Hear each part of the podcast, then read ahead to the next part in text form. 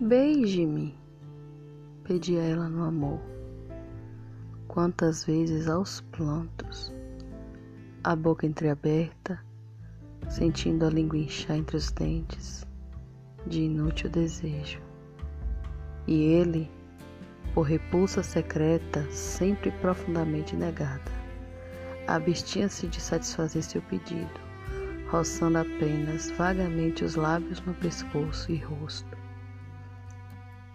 nem se perdia em carícias ou se ocupava em despelir o corpo, logo penetrando, mais seguro no túnel das coxas do que no possível desabrigo da pálida pele possuída. Com os anos, ela deixou de pedir, mas não tendo deixado de desejar, decidiu afinal abandoná-lo e a casa sem olhar para trás, não lhe fosse demais a visão de tanto sofrimento.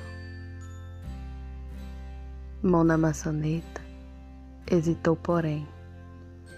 Toda a sua vida passada parecia estar naquela sala, chamando-a para um último olhar.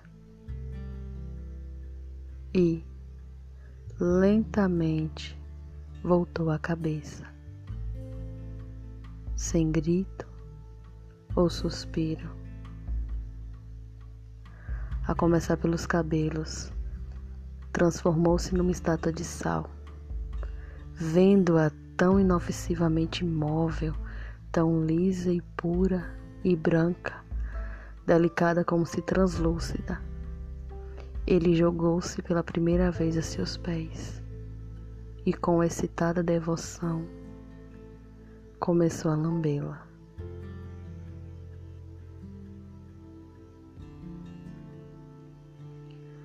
Quando já não era mais necessário, Marina Colassante. Contos de amor rasgados.